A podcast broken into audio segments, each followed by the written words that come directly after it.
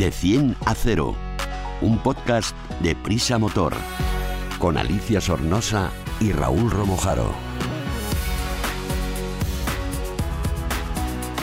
De 100 a 0 es el primer podcast de Prisa Motor, la plataforma transversal dedicada a la automoción del país, AS, 5 días, SER y Huffington Post. El podcast Cero Emisiones. Súbete con nosotros. Bienvenidos a De 100 a 0. Soy Alicia Sornosa, periodista motoviajera empedernida y apasionada de la nueva movilidad. Hoy, como se acercan las vacaciones, puentes y demás fiestas, nos apetece mucho rodar. Vamos a ver cómo preparar nuestro vehículo entre muchas cosas. ¡Comenzamos! Más que tecnología, más que eficiencia, más que conducción, más que seguridad, más que un podcast de motor. Hola Raúl, ya sabes que soy una fan de Spotify, donde escucho este podcast y otros también muy interesantes del grupo Prisa. Y me encantaría poder suscribirme como en Netflix a algún sistema que me alquilase de esta manera un vehículo. ¿Te imaginas que puedes pagar un fijo al mes sin compromiso de permanencia? A diferencia de los renting, ¿existe algo sí, así? Sí, no, no, no te lo tienes que imaginar, hola Alicia. Ah, qué bien. Es algo que ya, que ya existe, es un modelo de negocio eh, un poco disruptivo en el sector de la automoción, eh, pero que ya está disponible, como digo, a través de la marca de origen chino del grupo Geely, que son también los propietarios de Volvo, que se llama Link Co. Han llegado a España, entre otros mercados, para ofrecer eh, un, coche híbrido enchufable que se adquiere en modo de suscripción, eh, como tú dices, como Netflix o como cualquier otra plataforma en la que tú eh, puedes disfrutar de sus servicios durante el tiempo que quieras y darte de baja en el momento que desees. Pagas una cuota fija, que en este caso son 500 euros con todos los servicios del vehículo incluido y, como digo, sin compromiso alguno de permanencia. Ay, qué bien. Oye, he estado mirando mientras me contabas esto tus apuntes y ya he visto que has apuntado ahí que te has puesto en contacto con el consejero delegado de Link Co, que es lo que nos estás contando, el belga Alain Visser. ¿Le llamamos? Pues sí, sí, vamos a llamarle porque aunque, aunque el, el, máximo responsable de la marca es, como tú bien dices, belga, habla muy bien español y yo creo que es la persona ideal para que nos cuente un poco este proyecto y el, el objetivo de la compañía. De 100 a 0. Hola, Len. Eh, lo primero que queríamos preguntarte, por empezar por el principio, si te parece, es cómo surge la, la idea de crear Link Co. Pues es que yo he estado en la industria del, del, automóvil desde hace 35 años y después de 20 o 25 años me he dado cuenta que nadie cambia, que, que todo, todo lo que hacemos es lo mismo que desde hace 30 años y yo diría también desde hace un, un siglo, es, es que hacemos... Uh -huh coches y los vendemos por un, uh, red de concesionarios y el mundo cambió a una velocidad increíble. Yo estaba un poco uh, choqueado del, del, del hecho de que estamos haciendo la misma cosa en un mundo donde, donde todo cambia. Entonces hemos dicho, vamos a hacer un poco una revolución y yo veo mi job actual como casi una revolución contra mi contra mi, mi, uh -huh. propio pasado. Alen, ¿cómo funciona este modelo de negocio? Pues lo que hemos dicho es que cuando se ve lo que pasa en el mundo, una de las tendencias más grandes en el mundo es que la propiedad sí es, es, es un poco más importante que antes y la experiencia mucho más importante. La gente uh, gasta más dinero a experiencias y menos a, a poseer a, a, la propiedad. Entonces hemos dicho, sí, tenemos un coche, pero no vamos a vender coches, vamos a vender una experiencia de, movilidad según yo, el mundo no necesita otra marca automóvil. Hay tantas, hay demasiadas, que diría, pero lo que necesita es mejora movilidad. Entonces hemos dicho, tenemos un buen coche, no hablamos de ello demasiado porque decimos todos que tenemos el mejor coche. Entonces de, hablamos de nuestro sistema, que es que un sistema de vender movilidad, vender una experiencia de movilidad mensual.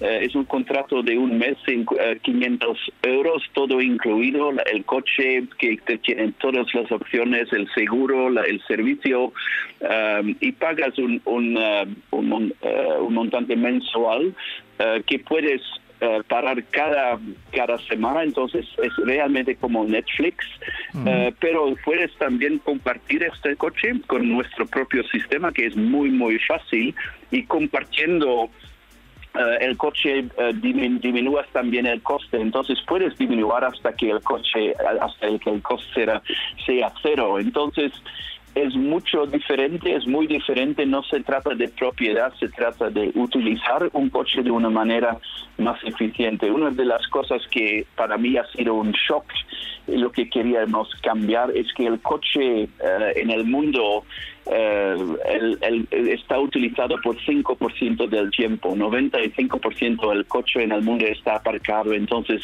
nuestro objetivo no es vender más coches, pero utilizarlos de una manera más eficiente.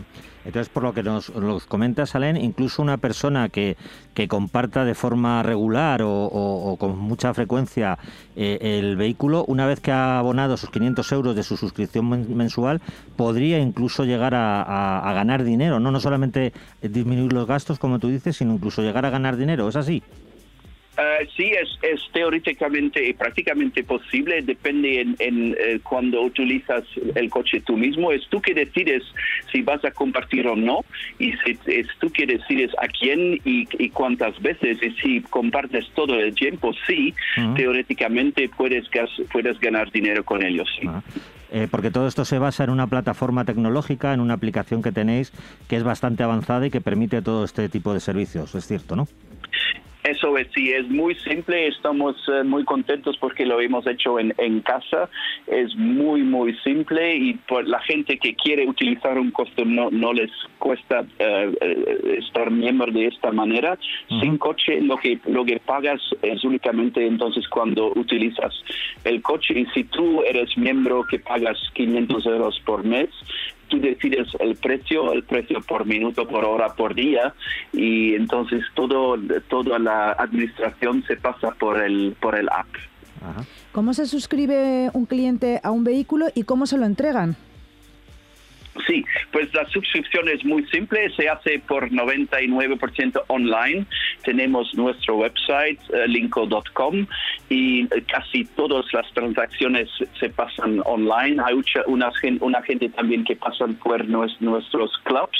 Eh, tenemos ocho por el momento, tendremos el, primer en eh, Barcelona dentro de, de, de uno o dos meses, pero es casi todo online y la manera por la, la, la, razón por qué la que la gente lo hace online es porque solamente firmas para un mes. Entonces es yo digo siempre es como un, un test drive caro uh, y la entrega la, entrega del coche hay muchas maneras depende de dónde vives lo, lo traemos nosotros en tu casa pero si vives más lejos organizamos un lugar donde puedes uh, buscar el, el, coche. Entonces es, es flexible pero la mayoría de las casas lo entregan lo entregamos en, a casa. Y la última pregunta, Lenny, con esto ya te dejamos. ¿Cuántos coches de Lincoln Co circularán por España a final de este año?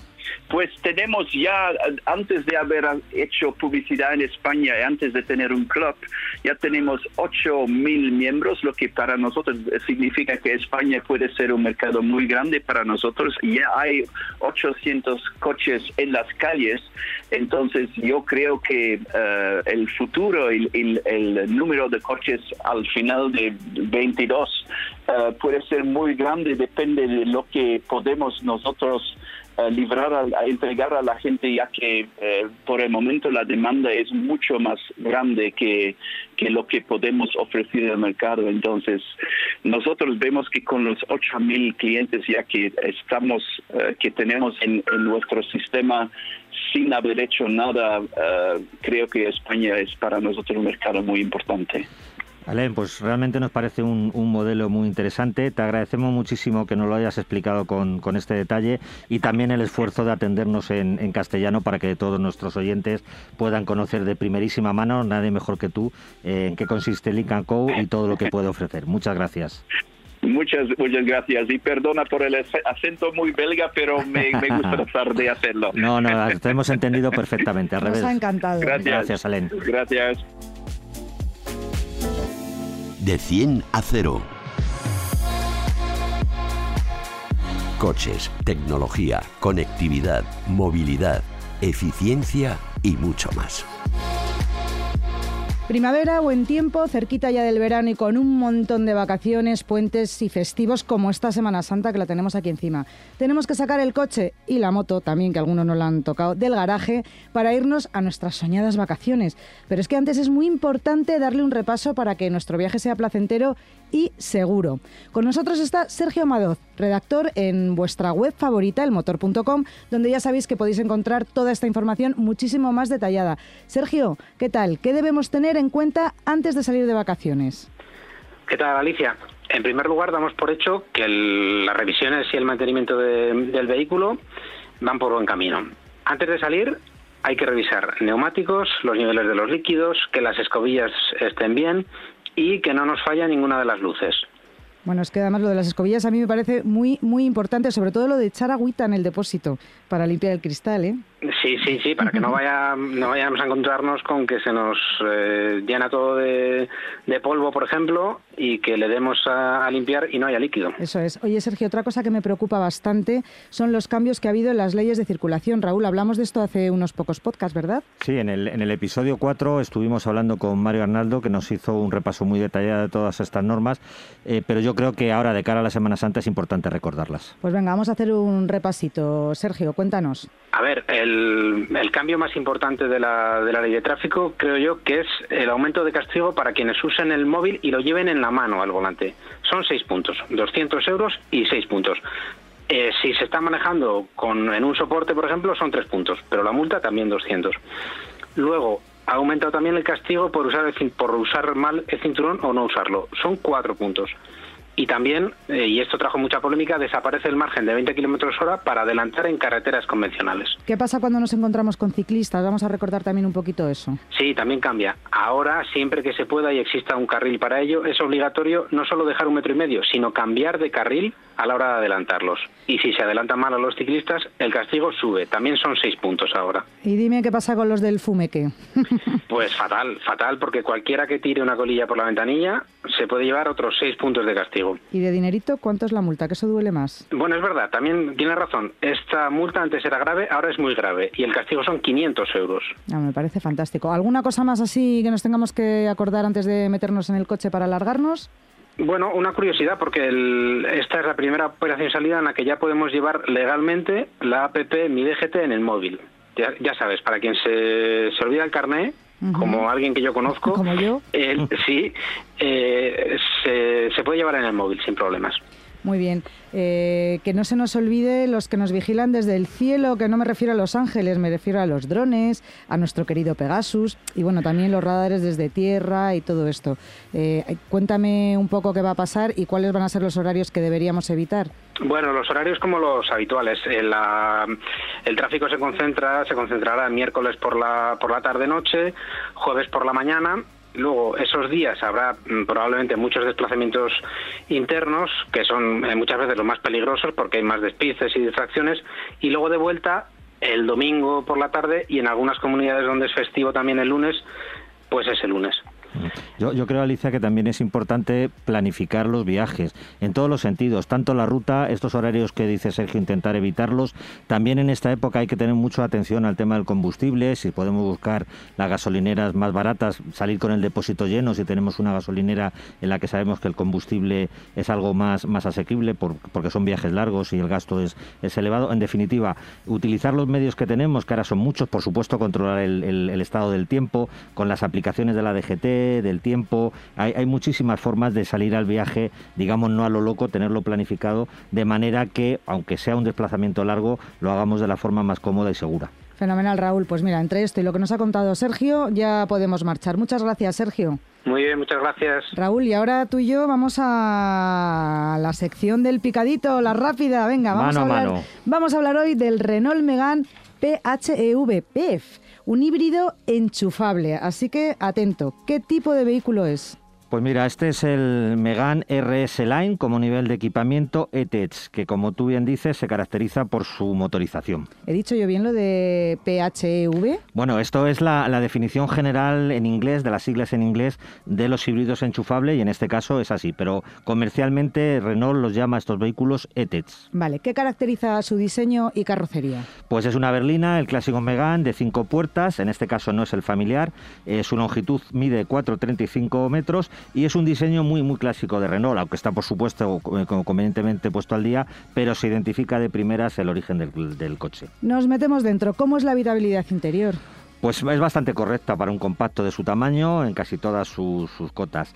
Lo único malo es que el maletero pierde 120 litros por la presencia de la, de la batería que caracteriza a este coche y se queda en 260, que es una cifra un poquito justa quizá. ¿Cuál es su equipamiento más destacado? Los RS son las líneas de equipamiento entre las más altas de, la marca de Renault. Entonces, pero en concreto tiene un enfoque un tanto más deportivo. Hay otros otros equipamientos que son un poco más elegantes, más confortables. Este apunta a la, a la deportividad. Se ofrecen tres colores exclusivos y en cuanto a equipamiento, casi todo lo que tiene es de serie, excepto algunos paquetes de asistentes a la seguridad que son opcionales. Más deportivo, ¿qué motor lleva? Pues es como decíamos un híbrido enchufable, estos que hablamos tanto últimamente porque la verdad es que son una muy buena solución. Combina un motor de gasolina de unos 6 litros y 91 caballos con otros dos eléctricos que tienen 67 y 34. En total la potencia conjunta es de 160 caballos. El primero de los motores eléctricos sirve para mover el, vehículo y además junto con el segundo genera corriente eléctrica para apoyar al motor de manera que los consumos sean más reducidos. Eso te quería preguntar, los consumos, los consumos. Sí, tirando de una batería de 7,5 kilovatios que, tiene, que tarda en, cargarse en un cargador doméstico, en el enchufe típico de casa, unas 4 horas, eh, pues el consumo, la verdad es que el homologado en los primeros 100 kilómetros, es decir, cuando tú sales de casa, pones el coche en marcha y hasta que se te agota la batería, es de 1,2 litros, es realmente uh. bajo. Pero incluso cuando, si lo utilizas de un modo híbrido, que el motor vaya asistiendo ocasionalmente, el motor eléctrico, perdón, al de combustión, la verdad es que es muy fácil obtener consumos por debajo de los 4 litros y todos ellos están bastante ajustados a, lo que homologa la marca, con lo cual es un, es una, un buen compromiso. Su velocidad máxima es, como siempre, sin comprobar, de 175 kilómetros hora y homologa un alcance eléctrico, es decir, podríamos circular sin emisiones durante 51 kilómetros, con lo que tiene etiqueta cero de la DGT. Fenomenal, eso podemos pasar por el centro de todas las ciudades. ¿Cómo se comporta este coche con dos baterías y con los pesos distintos a lo que mm. estamos acostumbrados? Pues con las baterías cargadas y toda la potencia disponible, la verdad es que el rendimiento es muy bueno. Eh, es muy aconsejable para ciudad y desplazamientos interurbanos por este ahorro que, que comentamos, quizá menos para los largos viajes porque al agotarse la batería las ventajas obvias desaparecen y también se deja notar un poco el peso de más en el coche que suponen estas baterías, el motor eléctrico, en fin, todo lo que llevan añadido un, un híbrido enchufable pero en general tiene un rodar bastante suave, es un coche confortable, yo creo que, que para un uso medio cumple más que de sobra. ¿Y al turrón? ¿Cuánto nos cuesta? Pues el turrón este cuesta 35.000 euros. Son casi 8.000 euros más que una versión de combustión tradicional, equiparable en la gama, pero hay que tener en cuenta primero que existen ayudas a la compra en algunas autonomías porque en otras se han agotado y además el ahorro que supondrá una vez hecha la inversión, pues no tener que pasar la gasolinera, que a 2 euros el, el litro de gasolina, pues la verdad es que puede ser un ahorro interesante. Sí, está claro. ¿Quién se va a comprar este coche? ¿Para quién está indicado? Pues yo creo que quien quiere un coche electrificado, que no se atreve a dar el paso al 100% eléctrico por los inconvenientes que sabemos que tiene, es muy bueno para quien puede cargarlo de forma frecuente en el día a día, en el trabajo, en la oficina, porque eso le va a permitir circular prácticamente sin utilizar la, gasolina y por supuesto quienes tengan una conciencia ecológica y quieran subirse a este carro imparable de la electrificación y de las bajas emisiones, pues yo creo que es un coche muy adecuado. Y a mí que me gusta comparar, ¿con qué lo puedo comparar? ¿Cuáles son sus rivales de mercado? Pues es un segmento que está bastante al alza, hay varios compactos eh, con propuestas de motorización híbrida enchufable y por citar algunos de los más destacados yo te diría el Seat León, el Kia XZ o el Hyundai Ioniq. Raúl, muchísimas gracias, que pases felices vacaciones. Muchas gracias Alicia, igualmente a ti y a todos nuestros oyentes. Para saber un poquito más sobre este compacto vamos a escuchar brevemente lo que nos cuenta Fernando Poveda del Departamento de Prensa de Renault. Megane es uno de los modelos más emblemáticos de Renault es un coche que lanzamos hace ya más de 25 años y que se ha conseguido posicionar como uno de los referentes de su segmento durante todo este tiempo. Ha sido así en gran parte gracias a su polivalencia. Es un coche que siempre nos hemos podido plantear como único coche de la casa, puesto que nos sirve para nuestras necesidades diarias como ir a la oficina o ir a llevar a los niños al colegio, como para necesidades puntuales de grandes viajes con la familia o con amigos. Esta polivalencia, en la versión que habéis probado, la iTech híbrida enchufable, se ve aún más aumentada. ¿Por qué? Porque coge todo lo bueno del mundo del coche eléctrico, es decir, por ejemplo, el poder acceder al centro de las grandes ciudades sin ningún tipo de restricción y además le une un coste de utilización muy bajo. Es hablando de combustible, se consigue un ahorro de más o menos un 40% con respecto a las versiones térmicas. Además, como tenemos 50 kilómetros más o menos de autonomía en modo eléctrico, si, nuestros desplazamientos diarios son inferiores a esta distancia, es prácticamente como tener un coche eléctrico en casa. De esta forma, a Megan le hemos aportado aún más polivalencia de la que viene ofreciendo históricamente. Hasta pronto. Hasta aquí ha llegado nuestro e-podcast de 100 a 0. No olvidéis que tenéis mucha más información para leer en elmotor.com y que podéis ir escuchando mientras viajáis en vuestro revisado vehículo durante los desplazamientos. Estas vacaciones, nuestro podcast de 100 a 0 que os podéis suscribir y que se puede escuchar en todas las plataformas existentes. Felices vacaciones, conducir con cuidadito y hasta la semana que viene. De 100 a 0 un podcast de Prisa Motor, con Alicia Sornosa y Raúl Romojaro.